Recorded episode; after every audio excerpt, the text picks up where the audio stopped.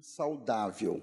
A gente veio comentando a importância da saúde espiritual, assim como física, como também emocional. A saúde espiritual também precisa estar em dia, né? A gente falou sobre isso. Há muitas pessoas que não têm essa saúde espiritual. São pessoas adoecidas. A primeira característica que eu falei é que uma vida cristã saudável, ela precisa ser firme, precisa ser estável. Não pode ser uma vida de tantas oscilações e altos e baixos, constantes, né? Não pode ser uma vida em que uma hora você quer uma coisa, outra hora você não quer. Imagine se eu dissesse para Osaí assim hoje, hoje, meu amor, você é a mulher da minha vida. Aí ela ia se derreter toda, e a noite ia ser longa. Aí, dois dias depois, eu dissesse assim, ela dissesse assim, você me ama? Eu disse, sabe que eu não sei? Daí, boa pergunta, mas eu não sei não. Ela olhar para mim assim, me achar estranho, maluco. Aí, mais dois dias adiante, ela diz: Mamãe, você não sabe se me ama, não? Aí eu dissesse assim: Não, não, agora eu sei, não amo, não. Assim, mas há quatro dias atrás você falou que amava. Sabe? Esse tipo de. Não cabe na vida espiritual de alguém saudável e de alguém maduro. Então, a vida cristã saudável precisa ser estável. Por isso, Paulo diz: sede firmes, sede constantes e sempre abundantes. Mas uma vida cristã saudável, firme, duradoura, ela precisa acontecer primeiro quando Cristo habita em mim nós vimos isso, não se pode colocar outro fundamento além do que já está posto, a saber, Cristo. Segundo, a minha vida precisa ser uma vida de fé, lembra? E terceiro, ah, ela precisa ser fundamentada em amor. Tudo aquilo que fazemos, segundo Paulo, até o próprio corpo, se você der, se não for por amor, é em vão. Então a nossa vida precisa ser fundamentada em amor. Difícil praticar o amor às vezes e viver o amor. É fácil amar amar os índios de uma tribo não sei de onde em algum lugar desse país. Difícil é você amar uma vizinha que joga lixo do portão da tua casa. Amar quem está longe, é, mas amar quem está perto. E quando você lê a descrição do verdadeiro amor, que também Paulo faz em Coríntios capítulo 13. Tudo suporta. Né? A gente associa muito esse texto a casamento, mas ele não é só para casamento. Tudo crê, tudo espera, não busca os seus próprios interesses, não é egoísta, mas é paciente. As características do verdadeiro amor, você chega à conclusão que a prática desse amor, ela só se manifesta de verdade com a proximidade, não é? Ou com convívio. Então a gente viu isso. Cristo precisa habitar em nós, precisamos viver uma vida de fé e precisa ser fundamentada em amor. Em segundo lugar, uma vida cristã saudável, ela precisa ser progressiva, ela precisa ser crescente, não pode ser uma vida cristã estática, está, estável não, não é nesse sentido, mas acomodada. A vida cristã é dinâmica, né? Nós falamos disso, poucas coisas são tão dinâmicas como é o mundo espiritual. O mundo espiritual ele é muito dinâmico, né? Quando você ora, quando você busca, quando você crê, quando você invoca, quando você se lança, o mundo espiritual se movimenta. E quando você não se lança, ele, ele se movimenta também. Ele está em constante movimento. Então, a gente viu que uma vida cristã saudável, ela precisa ser crescente, ela precisa ser progressiva, por causa do aperfeiçoamento do que Deus quer fazer em mim Eu posso ter algum tempo de crente, mas o que Deus começou a fazer na minha vida, Ele não terminou. Eu estou em processo. Você não sabe. Você está me vendo aqui no púlpito, só o que você consegue ver. Mas o que você não sabe é que eu estou em constante processo diante de Deus. Eu é que sei. Eu é que sei. Mas, pastor, Fica quieta aí, rapaz, tu não sabe de nada. Eu é que sei. Quantas vezes a gente chega no púlpito, Jesus me perdoa. Já aconteceu isso com o Manu? Manu, não sei. Raquel não, Raquel não peca, pô. Raquel não peca. Nunca vi Raquel pecar. Nunca vi Raquel irada. Nunca vi Raquel assim, bufejando. Está sempre tranquila.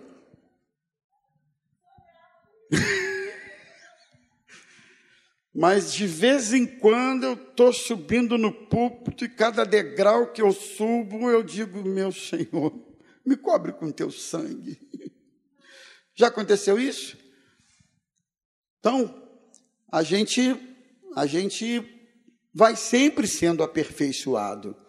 Nossa vida precisa ser progressiva por causa do conhecimento precisa ser progressiva por causa da vontade de Deus. Então a gente viu esses dois pontos. Mas em terceiro lugar, uma vida cristã saudável, ela precisa ser uma vida abundante. E eu vou dizer uma coisa para vocês: ela precisa ser abundante aqui na terra. Jesus diz assim: Eu vim para que tenhais vida, e vida com. Dá para repetir com mais vontade? E vida com abundância. Mas aí você diz: Mas, pastor, não estou cheio de grana. Quem disse que a vida abundante aí é necessariamente isso? Mas, pastor, eu, tenho casa própria ainda, mas quem foi que falou que vida abundante é necessariamente isso?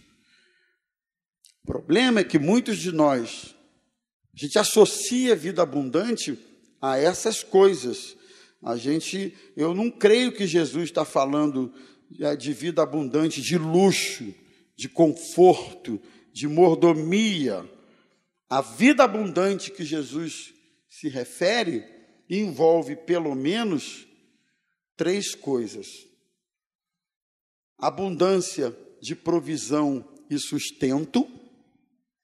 Eu creio que o meu Deus em Cristo Jesus vai suprir cada uma das minhas necessidades. Você crê nisso? Você já está vivendo isso? Cada uma das minhas necessidades. Vida abundante, provisão e sustento. Eu creio. Jesus disse assim: não ande ansioso por nada, pelo que você vai comer ou vestir. Lembra Mateus capítulo 6? Dá uma olhada para os lírios do campo, que não fiam nem tecem. Ó, nem Salomão, em toda a sua glória, se vestiu como um deles. Dá uma olhada nos pássaros, que não trabalham e nem ajuntam em celeiro. Ó, e o Pai Celestial tem cuidado dos pássaros. E se Deus cuida da erva do campo, que hoje é bela, e daqui a pouco ela é lançada ao fogo e morre, e se Ele cuida dos pássaros, quanto mais cuidará de vós, homens de pouca fé. Mas buscai primeiramente o reino de Deus e a sua justiça, e todas essas coisas vos serão acrescentadas. Vida abundante.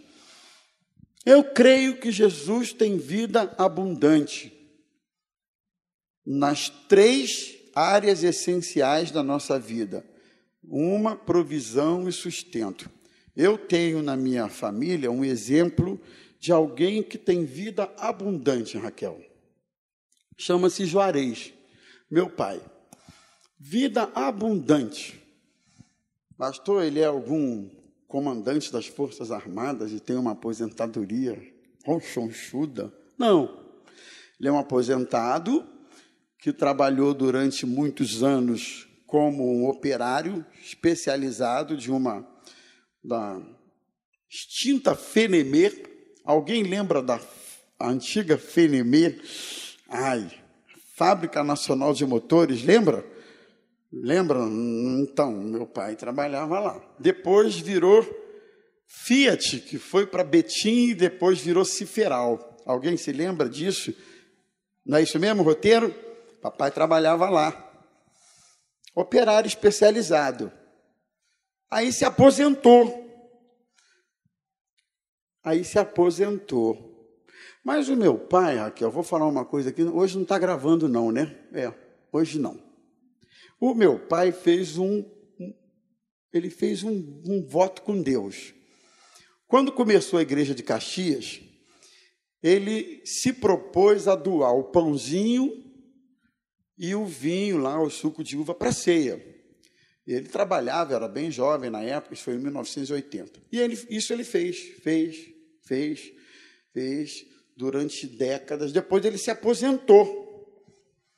Aí ele disse: Eu vou continuar com esse propósito de abençoar a casa do meu Deus. Ele nem sonha que eu estou contando isso aqui. E ele, depois de aposentado, continuou abençoando a casa de Deus. Só que a casa de Deus em Caxias já virou duas mil pessoas. Não era mais 25, 30 ou 40 eram duas mil. Ele, aposentado, comprava todo mês o pãozinho da Santa Ceia para duas mil pessoas. E foi. Rapaz, até agora, na hora de eu, na última gestão minha que eu saí de Caxias, que abriu o lote 15, ele foi para lá para o lote 15. Mas até agora, ele sempre gostou de abençoar a casa de Deus. Aí pensa num aposentado abundante. Rapaz, eu chego lá na casa do meu pai, a fruteira está sempre cheinha. Não vou dizer que tem bolo de banana sempre, minha mãe já sabe que não está dando, porque eu estou ficando. Vocês já estão me engordando, vocês, vocês são culpados. A geladeira lá em casa está cheia de bolo, eu não posso. Você chega lá na casa do papai, a fruteira está cheia, a geladeira está sempre cheia. Tem lá sempre um queijinho gostoso. E quando o neto aparece lá, sobra sempre um galo para o neto ou dois galos para o neto. Caramba, mas que aposentadoria abençoada. Sabe o que é vida abundante? Materialmente, é você ver assim, sabe, a provisão de Deus é você ver a coisa render, é você ver o suprimento de Deus na sua vida. Vida abundante não tem necessariamente a ver com aquela montanha, tem a ver com suprimento. É Deus suprindo cada uma das nossas necessidades. Vida abundante material, vida abundante na área emocional. E aí tem aqui uma pastora psicóloga que poderia descrever o cenário até melhor. Como as pessoas estão adoecidas emocionalmente. E eu vou dizer para você como Satanás se aproveita dos adoecimentos emocionais para dominar certas áreas da vida das pessoas. Como o diabo se aproveita. Gente que acha que não é nada, que acha que não é ninguém, gente que não gosta do nariz, gente que não gosta do nariz, rapaz. Aliás, tem gente que está adorando a máscara só para ele tampar o nariz. Isso eu nunca gostei desse nariz mesmo, quer saber, essa pandemia até que foi bom, porque pelo menos eu estou escondendo esse nariz até conseguir operar. Não gosta do cabelo. Irmão, não gostar do cabelo é é bobagem, porque tem jeito para todo tipo de cabelo, primeiro. então, se tu não gosta do teu, se você quiser que ele fique mais curto, se quiser que ele fique mais longo, se quiser que ele fique mais assim, se quiser que ele fique mais... Tem jeito para tudo. Mas não gosta. Não gosta de si. Não gosta do que vê no espelho. É lamentável, tem gente que não gosta. E vive emocionalmente vive emocionalmente subjugada a isso, não tem vida abundante nessa área emocional. Não tem. Não tem vida abundante nessa área psicológica. Não tem alegria, não tem simpatia, não tem otimismo, não é bem resolvida consigo mesmo. Sabe por que muitos casamentos dão ruim? Porque o sujeito não é bem resolvido consigo mesmo e acha que vai conseguir resolver isso no casamento e não resolve. Então, antes de mais nada, seja você solteiro, seja você casado, seja você viúvo, seja você, sei lá, jovem, você precisa ser bem resolvido com você mesmo. Eu sou o que sou pela graça de Deus, graças a Deus pelo que eu sou, graças a Deus pelo que eu tenho, graças a Deus. Vida emocional abençoada, vida emocional bem resolvida. Salmos de número 116, abre um instantinho, a partir do versículo 1. Olha o que o salmista diz aqui para a gente, Salmo 116, a partir do versículo 1. Diz assim: Amo o Senhor porque ele sempre me ouve, ou sempre, porque ele, porque ele ouve a minha voz e as minhas súplicas, porque inclinou para mim os seus ouvidos, eu o invoquei por toda a minha vida. Laços de morte me cercaram e angústias do inferno se apoderaram de mim. Fiquei aflito e triste. Olha aqui. Ficar aflito e triste pode acontecer conosco? Pode, pode. Pensa você que quando levou meu carro agora, eu fiquei, aleluia, glória a Deus. Fui dormir o sono do anjo, do justo, porque não fui. Você fica aflito, você fica triste. Aí no outro dia, minha esposa foi olhar a conta dela, os bandidos tinham sacado dinheiro na conta dela. Aí você fica aflito e triste. No caso do salmista, ele diz assim: laços de morte me cercaram. Hum, não vivi isso, mas ao mesmo tempo, eu acho que quando você tem uma arma na cabeça e alguém diz você vai morrer, você vai morrer, um minuto, você vai morrer, você vai morrer com uma arma na tua cara, o teu cérebro manda uma informação para o teu corpo de morte. Você não vivenciou, mas você teve o impacto do momento. Sabe? Isso pode acontecer conosco? Pode, pode. Sentimentos de angústia. Ele diz assim: se apoderou de mim. É meio que veio sem pedir licença. Você não convidou, não abriu a porta. A coisa se instalou em você por força das circunstâncias. E aí ele diz assim: fiquei alegre, fiquei cheio de louvor. É isso que na sequência fala? Ele diz assim: fiquei aflito e triste. Então, ó, a virada do jogo no verso 4. Então, entrei para o quarto e fui murmurar e reclamar da vida. Não é? Não.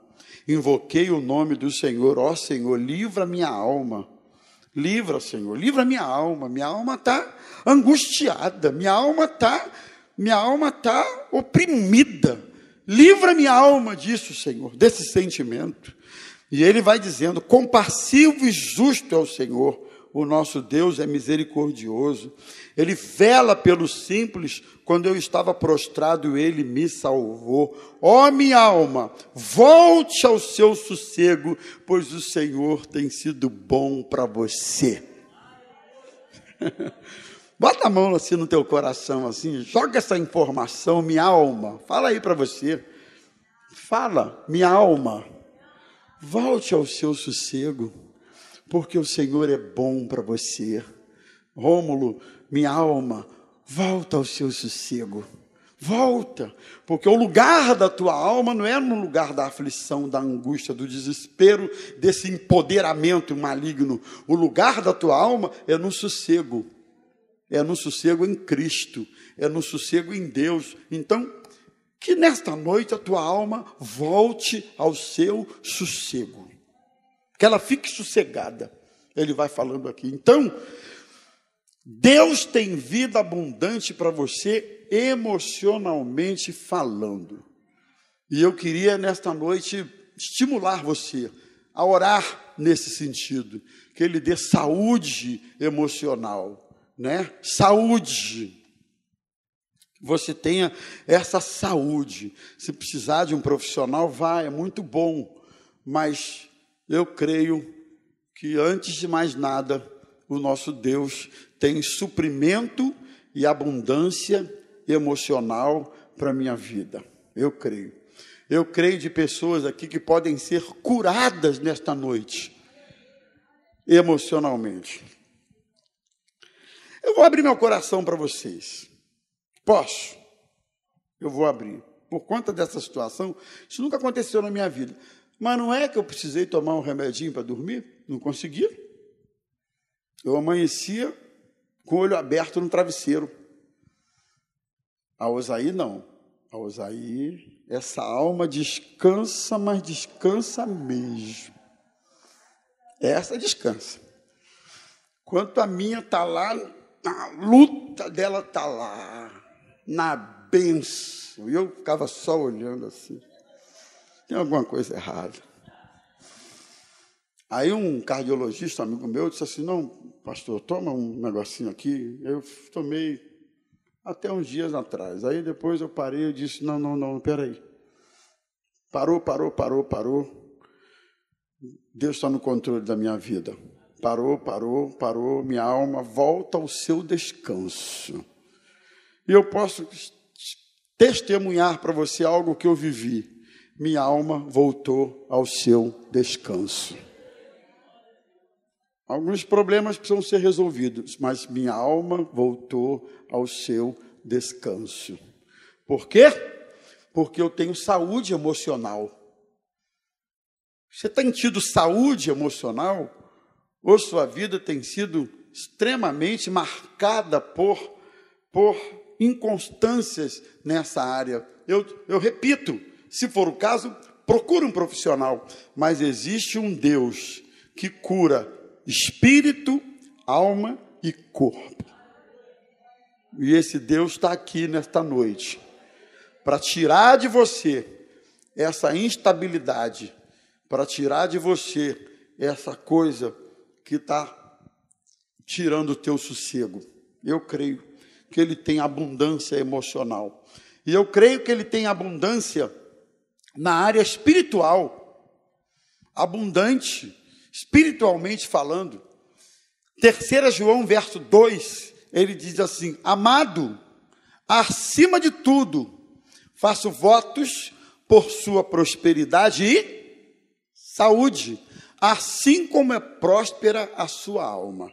Terceira João, verso 2: Amados, acima de tudo, faço votos por sua prosperidade e saúde, assim como a sua alma é próspera. Eu creio que Deus quer dar abundância na área espiritual para mim, para você, para todos nós. Vida abundante espiritualmente, vida abundante na presença de Deus, alegria no espírito, fruto do Espírito, amor, alegria, paz, longanimidade, bondade, fidelidade, mansidão, domínio próprio. Eu creio que Jesus quer nesta noite abençoar você nesse sentido. E em último lugar, irmãos, uma vida cristã saudável precisa ser uma vida cristã que tenha a sua maior perspectiva na eternidade. Cantamos isso aqui. Parecia que Juju estava sabendo que eu falaria sobre esse ponto nesta noite. Falei outro dia desse, mas eu quero novamente voltar a ele. Nossa maior perspectiva. Como é que fala a canção? Não vou me apegar às coisas daqui, às coisas desse mundo. Apego, sabe? Gente que é apegada. As coisas materiais, apegado. Sabe, irmão? Deixa eu contar uma, deixa eu, uma dica para você. Quanto mais apegado você for, mais você vai sofrer. Quanto mais apegado você for, mais você vai ser consumido. Não pensa você que o problema é quem não tem grana é, uh, sofre mais do que tem, tem grana. Porque eu acho que quem tem grana sofre mais porque nem sabe o que faz com a grana. Se põe aqui, se bem que você poderia estar dizendo, é, pastor, mas pelos dois sofrimentos eu prefiro sofrer com a grana mesmo, porque já que é para sofrer mesmo, eu sofro com a grana. É. Mas faria sentido. Não, e eu não vou nem pedir para levantar a mão, porque olha, vai ter de gente. Eu quero sofrer, mas eu quero sofrer com grana. Mas eu me lembro o dia que um tio meu, que eu, quando era pequeno, hoje eu estou assim, meio, não, assim, contando os causos. Quando eu era pequeno, eu acompanhava ele, fiz isso algumas poucas vezes, mais de farra pra, com os meus primos do que foi só isso. Mas ele vendia tapete na feira, né? Ele era um feirante, esse meu tio. E aí os anos foi se passando, os anos foram se passando, e ele foi ganhando dinheiro. Se qualificou, a esposa se qualificou, foram ganhando dinheiro.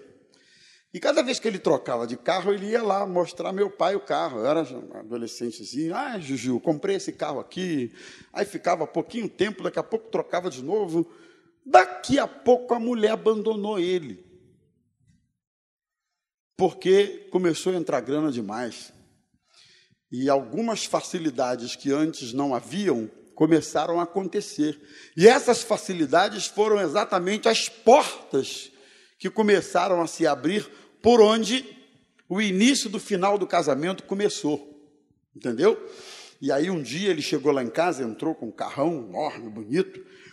Aí ele tirou um pataco de dinheiro do bolso, Raquel, botou assim em cima da mesa e disse assim para o meu pai: Aqui, Juju, o meu Deus é isso aqui, ó. Esse aqui é o meu Deus. Meu pai vivia falando de Jesus para ele. Isso aqui é o meu Deus, ó. Isso aqui que é o meu Deus. Aquilo chocou a gente, ouvir aquilo foi chocante. Mais um tempo se passou. Alguns anos, né? Ele voltou lá em casa. A mulher tinha abandonado, o filho havia morrido num assassinato. E ele entrou lá em casa, sentou chorando na mesa lá de casa e disse assim para o meu pai: Maldito o dia que entrou dinheiro na minha vida. Eu ouvi isso. Maldito o dia que entrou dinheiro na minha vida. Porque quando eu não tinha dinheiro, vendia tapete na feira, a nossa vida era assim, era assim, era assim, era assim. Postura da Sônia. Maldito o dia que entrou dinheiro na nossa vida. E a vida dele dali degringolou, a vida familiar degringolou, o casamento degringolou, e foi um negócio assim. Então, meu irmão, se Deus tem te dado alguma coisa, não se apega a isso não, porque vai ficar tudo aí. Deixa eu te dar uma notícia, tu não vai levar nada. E se eu fosse você, eu tirava os cristais da tua louça e, e bebe água no cristal, porque o dia que morrer vai ficar. Fica bebendo água em copinho descartável, porque não pode mexer na louça, vai morrer. E como diz lá um amigo lá, teu marido vai casar com outra e a outra vai usar tua louça. Então use. A Jade apontou para o Rafaelzinho ali, eu senti uma energia violenta ali. Usa, porque vai ficar tudo aí. Existem pessoas que só pensam nisso.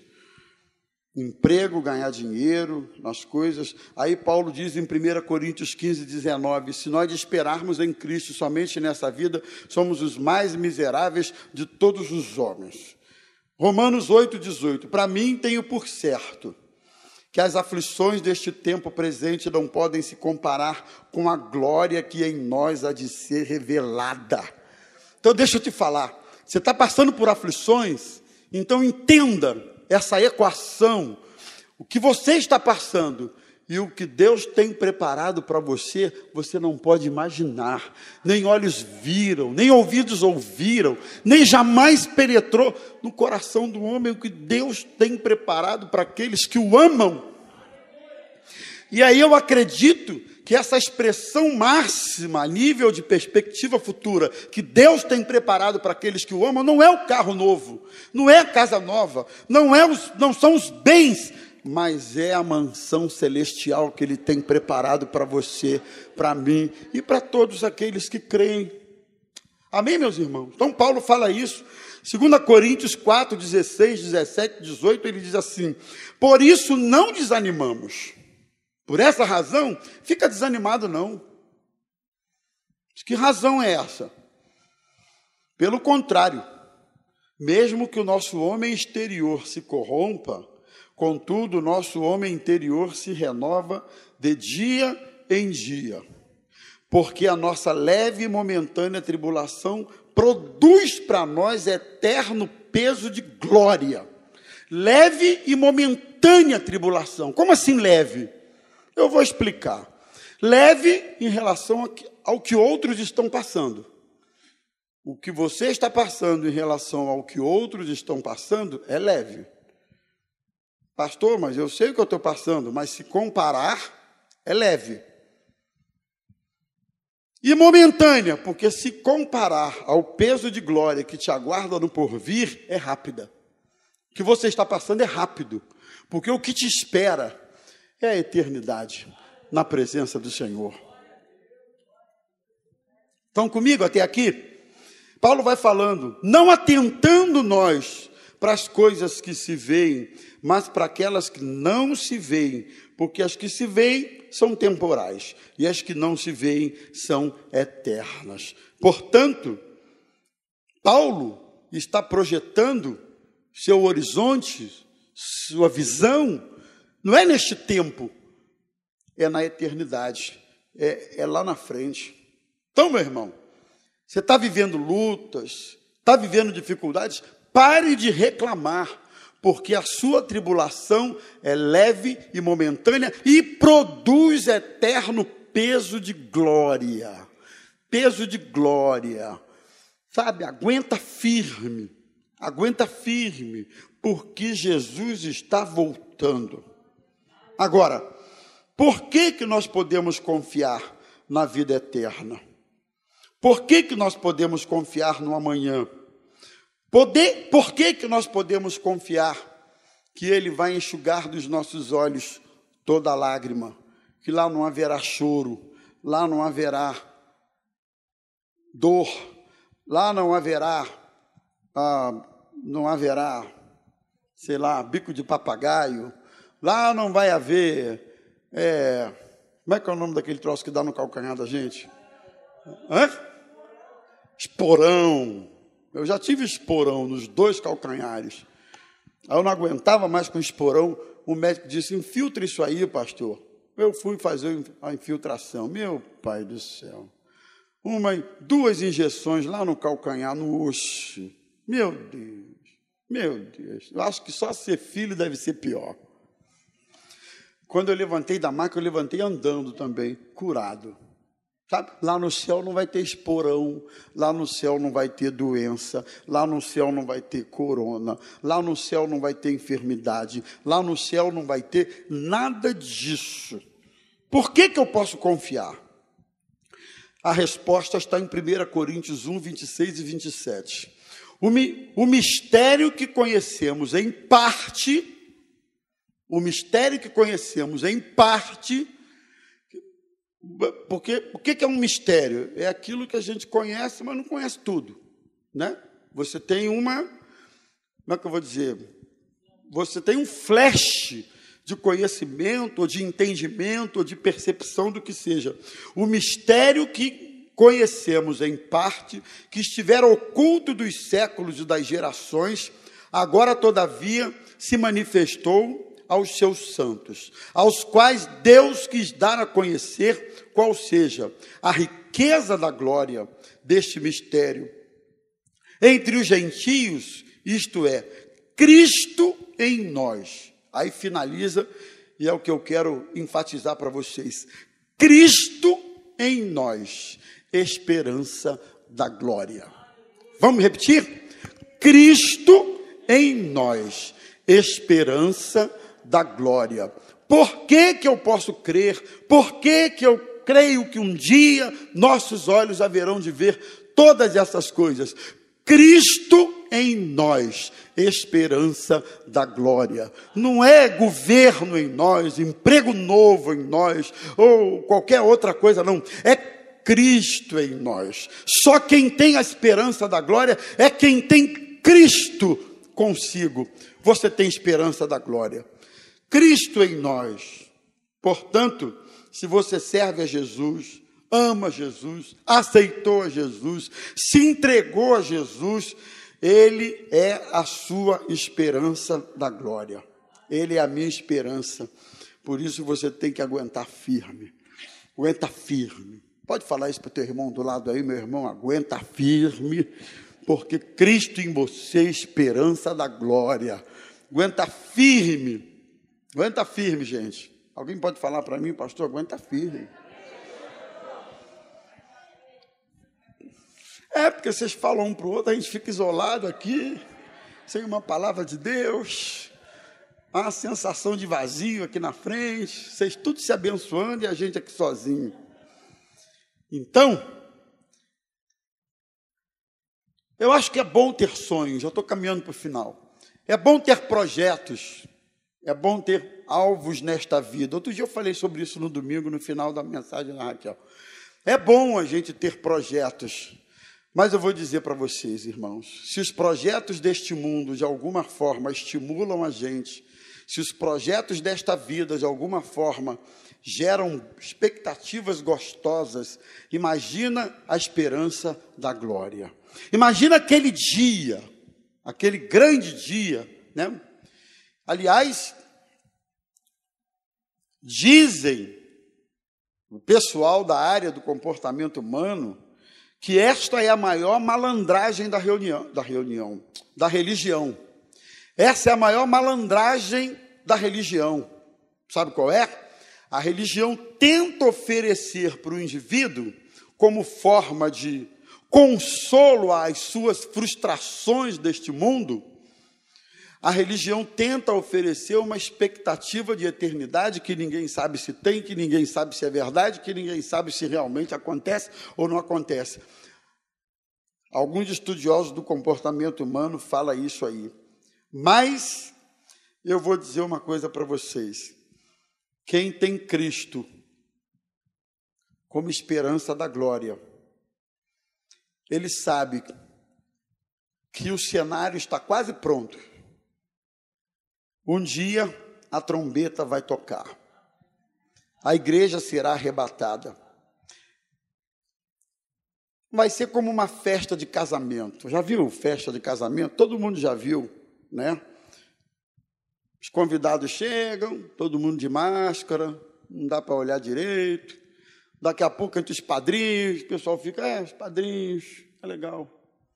Daqui a pouco entre as madrinhas, aí as mulheres reparam as madrinhas, né? Porque sabe que mulher não deixa passar nada, né, irmão?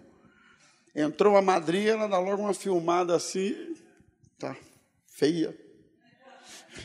Daqui a pouco entra o noivo. É o noivo. Mas a maior expectativa na hora da cerimônia do casamento não é a madrinha, não, é, não são as mulheres com seus penduricalhos para todo lado. A maior expectativa é a chegada da noiva. E quando a noiva chega, é uma suspense danada. E fecha a porta, e fecha a cortina, e todo mundo fica naquela expectativa. E o noivo, eu já vi noivo que até desmaiou. É, eu já fiz casamento que a noiva desmaiou, eu já passei de tudo. Comecei a falar, a noiva, puf! Falei, cara. Aí vem um, socorre a noiva, não sei o quê, ressuscitar a menina. 15 minutos depois eu continuei fazendo casamento. Eu já fiz casamento que o noivo disse assim: Eu quero fazer xixi, pastor. Eu falei: Hã? Eu quero fazer xixi. E o bichinho suava. Eu parei a cerimônia e falei, irmão, o noivo está precisando se aliviar aqui, vamos esperar um pouco. Eu não vou perder a viagem também, né? Ele foi lá, cinco minutos depois voltou ele. Eu nunca mais esqueci. Eu falei, cara, você não fez xixi antes? Coisa esquisita. Eu já fiz casamento que uma mulher se levantou no meio da cerimônia e começou a xingar a noiva. Sério? Esse dia foi sinistro. Ela xingava a noiva, sua isso, sua aquilo, aquilo outro. Tá. Eu disse: o sangue de Jesus tem poder. Eu parei de falar. Ela foi num salão, começou a xingar, xingar, e a noiva tremia, o buquezinho tremia. Eu disse: Meu Deus, depois eu fui saber da história. É que a mãe não queria o casamento, então ela resolveu xingar a noiva na hora da cerimônia. A cerimônia de casamento, tudo isso pode acontecer, mas a maior expectativa, ou fecha parênteses para esses negócios, a maior expectativa é a chegada da noiva. E quando o cara lá no teclado vai.